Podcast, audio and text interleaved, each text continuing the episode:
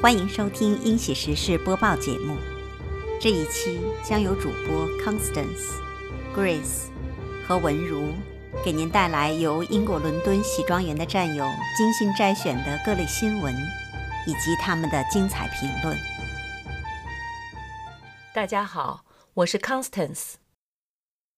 美国新闻一，作者孙行者。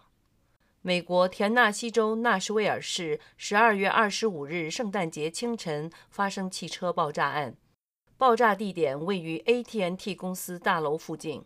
爆炸造成大楼和附近多个建筑物受损，AT&T 无线和网络服务受到影响，导致田纳西州、肯塔基州和阿拉巴马州的警方紧急报警系统终止服务。简评：关于纳什维尔爆炸。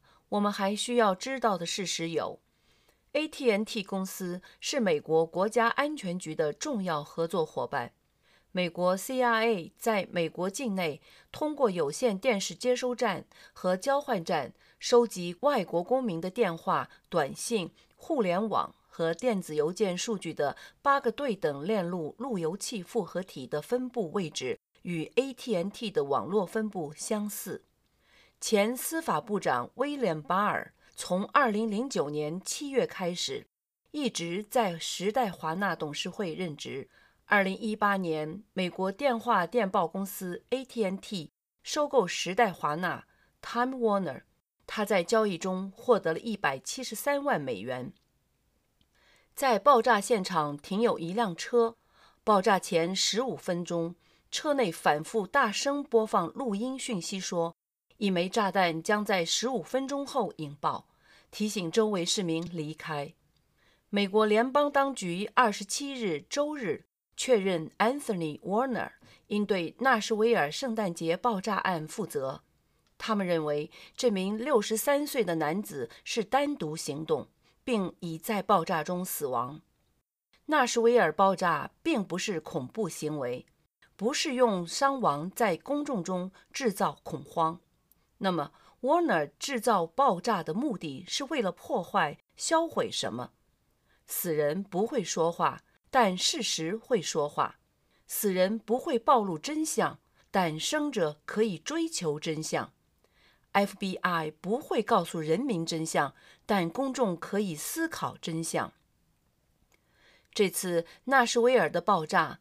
可以从图中看到，正是八个数据汇聚核心形成的数据网络的一个重要交汇点。那么，通过破坏这些交汇点，将使美国的国家安全网络陷入瘫痪，或者也有可能是美国国家安全局和 AT&T 的坚守自盗，完成某些有战略意图的目的。那么，是谁要销毁这些数据？和设备呢？除了参与大选舞弊的人、黑暗势力和中共，还会有谁？美国新闻二，作者孙行者。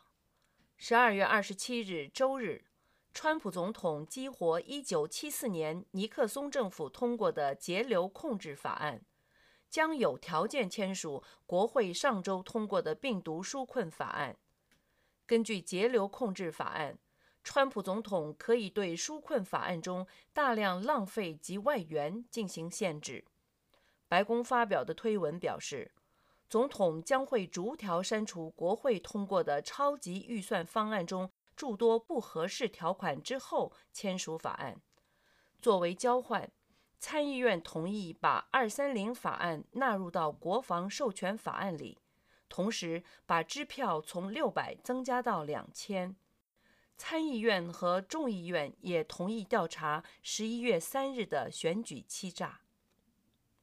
简评：国会通过的纾困法案意图绑架急需现金救济的百姓，顺带大量私货，给川普设陷阱。结果，川普签署紧急拨款法案 H.R. 幺三三，把球踢给了国会，这样既躲过了纾困法案里的各种陷阱。又顺利实现直接给百姓救济的目的。五千多页的纾困法案，随着更多细节曝光，藏着如此多注水猪肉，让更多人觉醒，看清了议员政客是否把人民的利益放在首位。另外，川普总统在直接救济上的鲜明态度，不仅进一步巩固自己的民意，可能收获更多的支持，为接下来揭露政客腐败、调查大选舞弊打下了坚实的民意基础。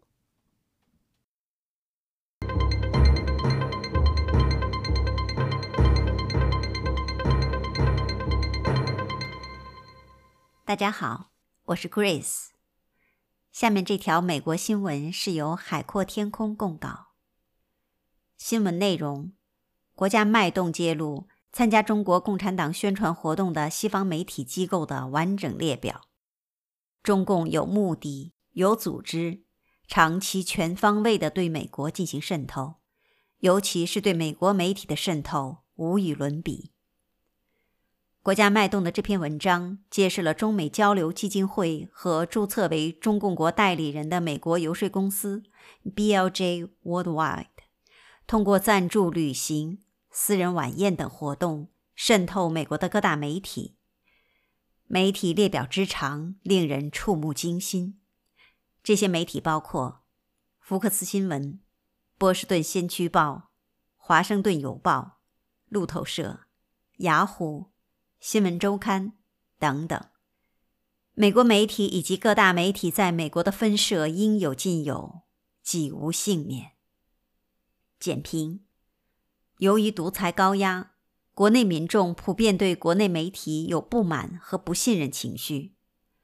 中共迫切需要外国中立第三方的声音来讲好中国好故事，因此利用好外宣媒体极其重要。同时，中共又有着很强的野心，接管世界，渗透、颠覆西方价值观，同时利用媒体为中共涂脂抹粉，影响美国甚至世界对中共的态度。所以，中共下了血本渗透美国以及西方的知名媒体。国家脉动的这份名单必须让人直视中共的威胁。中共对西方媒体的渗透非常有方法，形成了一套完整的系统。中共很重视组织工作。中美交流基金会注册为中共国外国代理人的美国游说公司 BLJ 就是中共的掮客。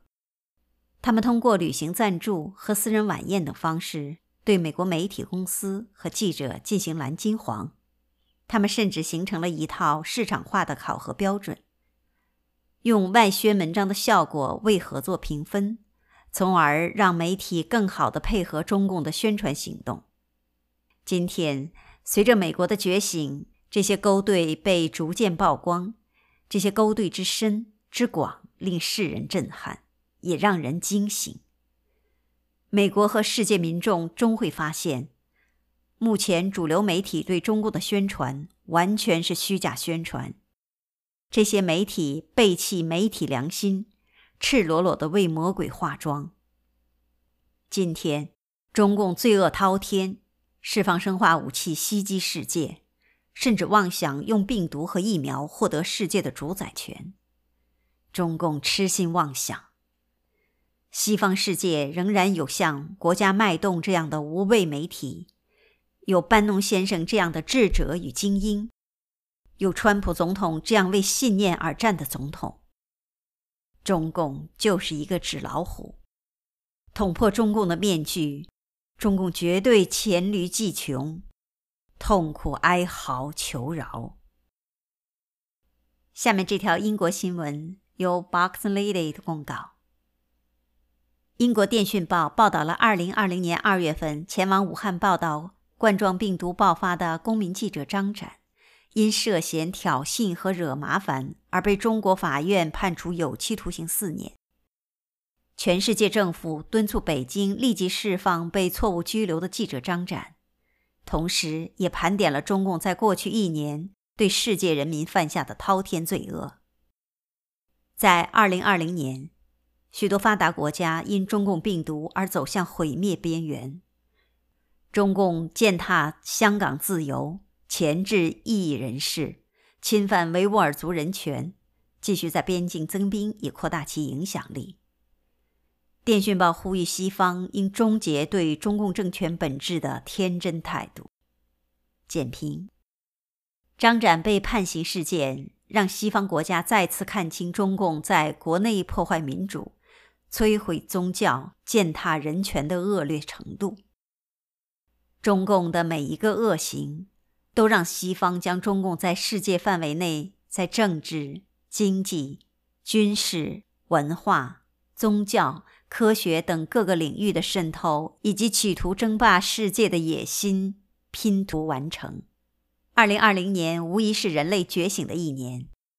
郭文贵先生发起的爆料革命，唤醒了亿万中华儿女，认清了中共伪政权本质。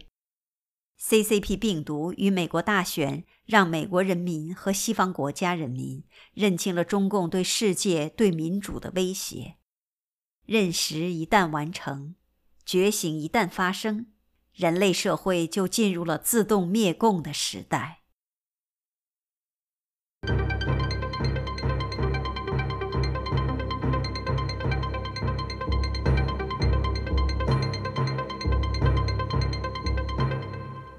大家好，我是文如，下面播报两则中共国新闻。新闻一。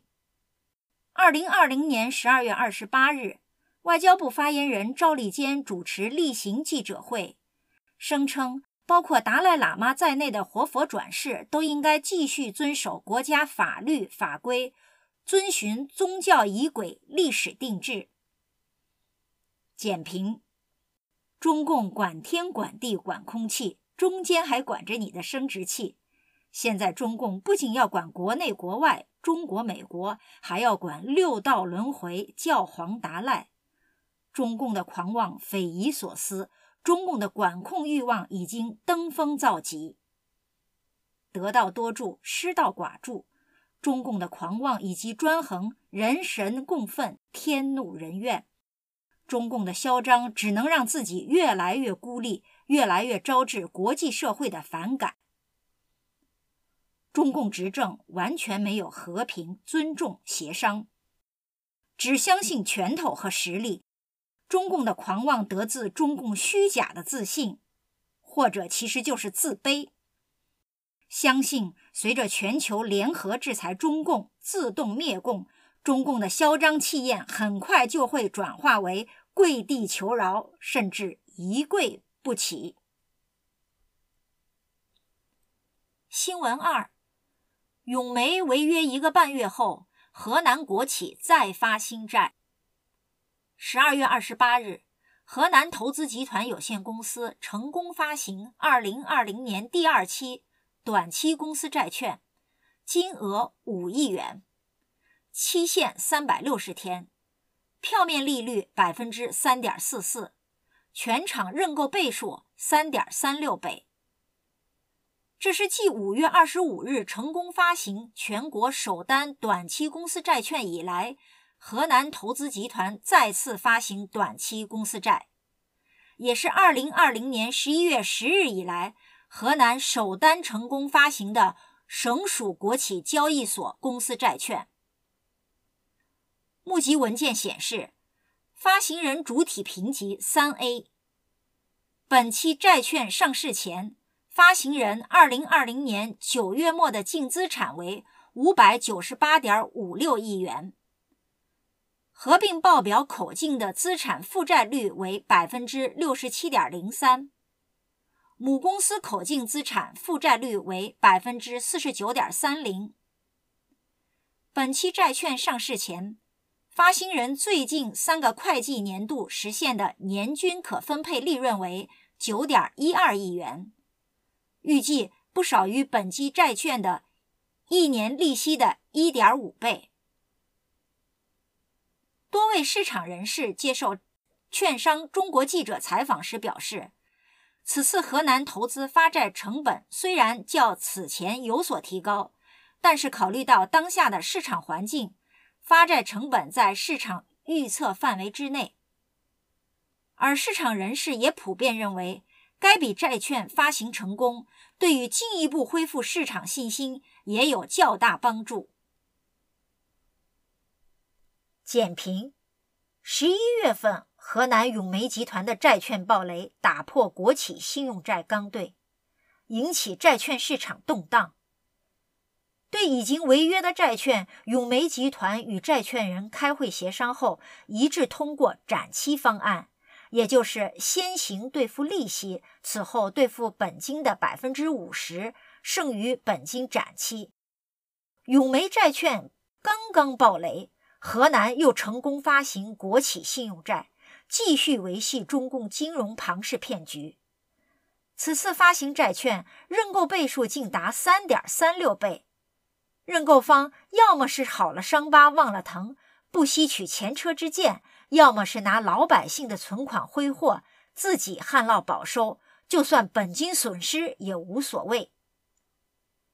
这次发行的债券又是三 A 评级，发行人资产负债率良好，净资产几百亿。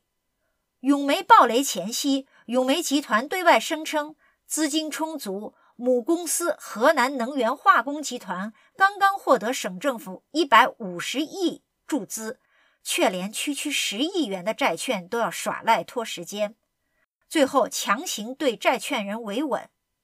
这次发行的债券和永煤债券一脉相承，核心都是骗。对于中共年底推出的各种高息存款、理财、债券等金融产品，一定要远离。否则，你图的是利息，中共图的是你的本金。感谢收听我们的节目，也请关注英国伦敦喜庄园 GTV 频道和 G News，那里每天都有精彩的视频直播和各类新闻。谢谢大家，我们下期再见。